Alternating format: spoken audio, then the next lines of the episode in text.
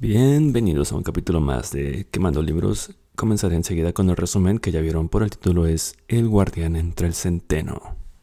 Holden, el narrador de El guardián entre el centeno, comienza la historia dejando en claro que no tiene intenciones de que la novela sirva como una autobiografía. Actualmente este Holden está bajo cuidado psiquiátrico y comienza contando lo que ocurrió la Navidad pasada. La historia forma la base de la novela. Al comienzo de la historia, Holden es un estudiante irresponsable e inmaduro en, la escuela preparatoria en la que va. Después de ser expulsado por reprobar cuatro de sus cinco materias, Holden va a visitar al señor Spencer, su maestro de historia. El señor Spencer le dice que tiene que darse cuenta de que la vida es una partida y que cada uno debe vivir de acuerdo con las reglas del juego.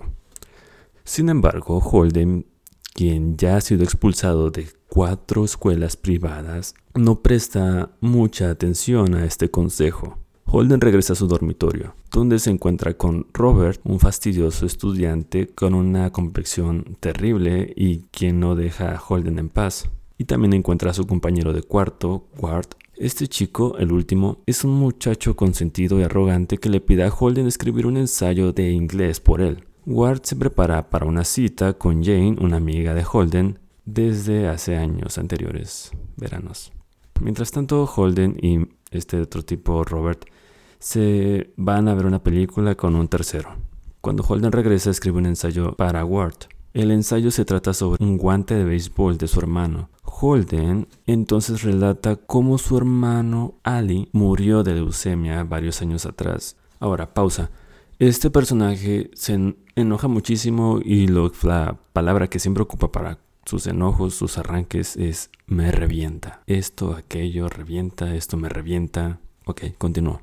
Cuando Ward regresa, él se molesta con Holden por escribir un ensayo que él piensa que es muy malo y esto lleva a Holden a romper el papel, o sea, le caga. Holden le pregunta a Ward sobre su cita con su amiga y este tipo le dice que, bueno, le sugiere que tuvieron sexo. Holden se enfurece e intenta golpear a, Ward.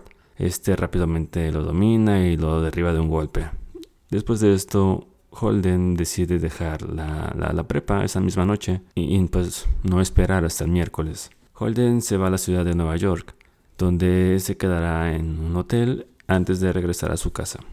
En el tren hacia Nueva York, Holden se sienta al lado de la madre de un otro estudiante de la prepa de esa prepa en la que va, diciéndose llamar Rodolph, el nombre del conserje de la escuela. Holden le miente a la señora sobre lo popular que es su hijo, que en realidad todos los demás chicos odian, odian a su hijo. Entonces Holden aprovecha a invitar a la señora a tomarse un trago con él. Cuando Holden llega a la ciudad, él no sabe a quién llamar. Holden considera llamar a su hermana menor, Phoebe, al igual que a Jane y otra amiga llamada Sally. Finalmente decide quedarse en el Hotel Edmond. Desde su ventana, Holden puede ver a otros huéspedes del hotel, incluyendo a un travesti y a una pareja que se escupe bebidas mutuamente, lo que lleva a Holden a pensar en sexo. Holden decide llamar a una ex bailarina exótica y supuesta prostituta, pero ella rechaza su invitación. Después de esto, Holden decide bajar al salón, a un club de baile dentro del hotel donde allí baila con Berenice, una turista rubia de Seattle que está allí con varios amigos. Holden considera que los turistas son patéticos por su entusiasmo hacia las cosas, bueno, hacia las diferentes atracciones de la ciudad. Después de marcharse del salón, decide ir a un club de baile llamado Ernie, en el club donde su hermano solía ir antes de irse a Hollywood. Holden se marcha un poco después de llegar cuando ve a la exnovia de su hermano, Lillian, que le caía muy mal. Holden camina de regreso hacia el hotel, donde Maurice, el trabajador del ascensor, le ofrece pasar la noche con una prostituta. Y Holden acepta, dice, claro que sí. Holden se pone nervioso y, y se arrepiente cuando la prostituta Sonny llega y decide no tener sexo con ella. Aún así, la prostituta le demanda pues que le paguen los 10 dólares, pero Holden solo cree que le debe 5 porque pues no hicieron nada y, ese era pues el trato con el padrote. Entonces Se va la prostituta y vuelve con el padrote y los dos le dicen que tiene que pagar completo, que sean 10. Holden discute con él y pues lo amenazan. La prostituta roba el dinero y pues Maurice, que es el padrote, lo golpea antes de irse en el estómago. Holden entonces se imagina disparándole en el estómago a Maurice y hasta saltando de la ventana para cometer suicidio. Holden le llama a Sally para almorzar juntos Holden deja sus maletas en el casillero de la terminal Gran Central para así no tener que volver al hotel y toparse con Maurice el padrote.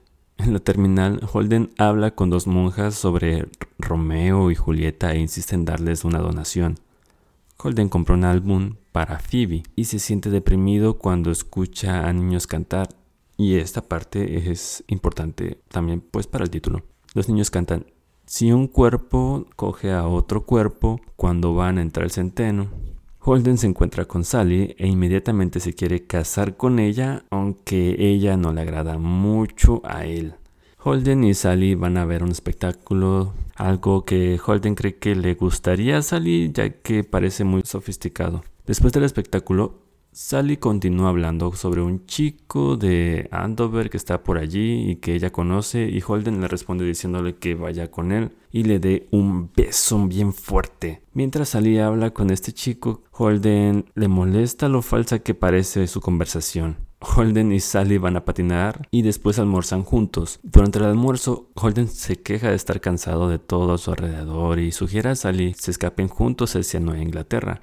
Cuando Sally obviamente rechaza la idea, Holden le dice que ella lo hace sentir como 100 patadas y ella comienza a llorar. Después de su cita, Holden llama a su amigo Carl, quien conoció en la escuela, una de sus escuelas, y quien es un estudiante ahora de Universidad de Columbia. Su amigo Carl se molesta con Holden por tener una conversación típica de él, una que tiene que ver con sexo, y entonces le sugiere que vea a un psiquiatra. Holden se queda en el bar y se emborracha para después irse a caminar por el parque. Casi se pone a llorar cuando rompe accidentalmente el álbum de Phoebe. Holden cree que morirá de neumonía. Pensando en esto que morirá pronto, Holden regresa a ver a Phoebe, tratando de evitar a sus padres. Holden la despierta. Phoebe se preocupa cuando Holden ha sido expulsado de, de su nueva escuela. Phoebe le dice a Holden que su padre lo va a matar. Holden le dice a Phoebe que tal vez irá a un rancho a Colorado, pero Phoebe tacha de tonta su propuesta. Cuando Holden se queja de la falsedad de su prepa, de su escuela, Phoebe le pregunta si de verdad algo le agrada en el mundo. Holden le dice que Ali le agradaba y también piensa que le agradaron las monjas de la terminal y un chico en otra escuela que se suicidó. Holden le dice a Phoebe que le gustaría ser el guardián entre el centeno. Y se imagina parado al borde de un precipicio mientras que los niños jugaban alrededor de él y Holden saldría de repente y rescataría a los niños que están a punto de caerse al precipicio. Y bien, ahí tienen el título del libro. Cuando sus padres vuelven a casa, Holden se escapa para quedarse con el señor Antolini, su antiguo maestro de inglés en la escuela una de sus escuelas. El señor Antolini le dice, el señor Antolini le dice a Holden que este va en rumbo a una gran caída y que parece ser el tipo de personas que mueren noblemente por una causa que no vale la pena. Usando las palabras de Steckel, lo dice.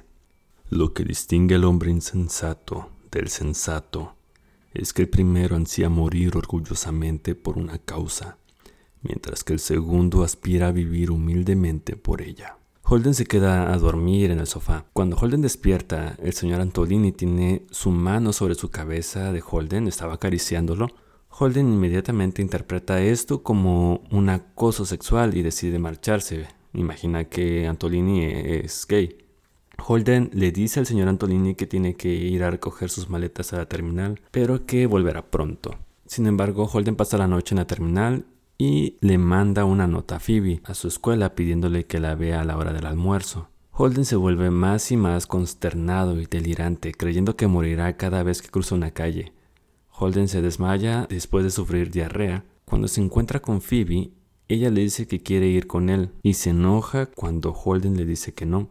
Holden le compra a Phoebe un boleto para subirse a un carrusel del zoológico y mientras la mira, él comienza a llorar. Holden termina allí su historia, se niega a contar qué fue lo que pasó después.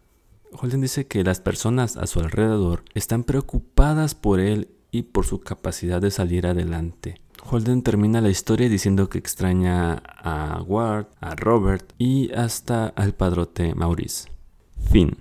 Ese es el resumen. Ahora pasemos a hablar un poco sobre este libro, sobre el autor, el autor y el libro. Como lo saben, o no sé si lo saben, este libro inspiró a varios asesinos, uno en especial el asesino de John Lennon. Por cierto, un saludo a todas las personas que me escuchan en todos los países. Saben, me escuchan en otros países menos en mi país. Soy de México. Es un chico adolescente de 16 años que solo está encaminado hacia la madurez. El fondo de, prácticamente esta novela es esta parte de la transición, donde él no quiere pasar a ser un adulto. Por eso lo del guardián entre el centeno, donde él quiere ser esa figura donde previene a los niños lanzarse directamente hacia la adultez. El título más cercano en la traducción sería el cazador oculto. No sé si eso también influye en estas personas que trataron de asesinar. Bueno, son asesinos, así que asesinaron. Es una lectura para adolescentes. Lo leen adolescentes y se identifican con él en ciertas partes, por esta parte de la transición de adolescencia hacia la adultez. El asesino de John Lennon, Chapman, después de matar a John Lennon, que previamente unas horas antes le pidió una, un autógrafo, lo asesina y se queda, se queda sentado ahí en la escena del crimen leyendo el libro. Escribe sobre el libro que ese libro era su declaración. Y bueno, llega la policía y le dice que, que la mayor parte de, de él es Holden, el personaje principal del libro, y que el resto de, de él debe irse al diablo ya vieron el resumen, no sé cómo es que este libro influye directamente en la mente o influyó en la mente de estos asesinos. Supongo que debo de investigar más por si lo leyeron en su adolescencia.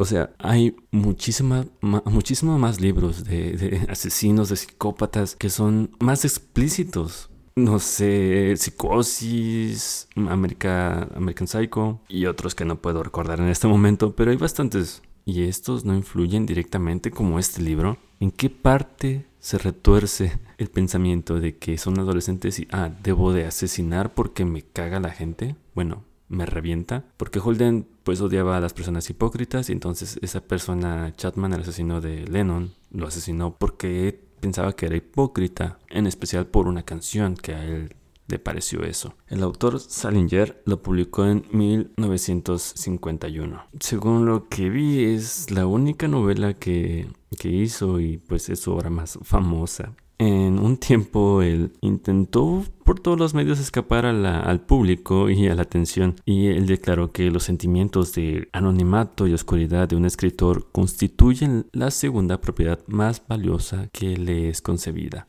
Y bueno, sin embargo, se vio obligado a luchar continuamente contra la atención no deseada que recibía.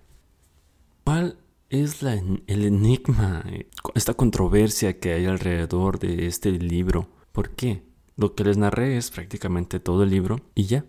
Entonces, ¿dónde está? ¿Dónde es la parte? Yo creo que es donde ya les mencioné este, esta transición, este cambio, este, este proceso de cambio hacia la madurez.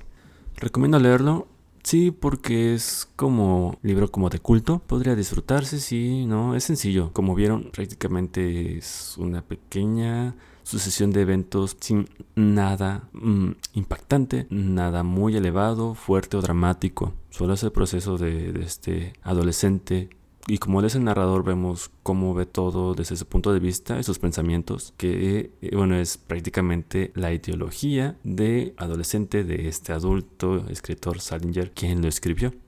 Para no hacer más largo esto, aquí termina. Mi nombre es Azek Torres, te recomiendo visitar mi Instagram para algún comentario, queja, lo que sea. Y esto fue Quemando Libros. Adiós.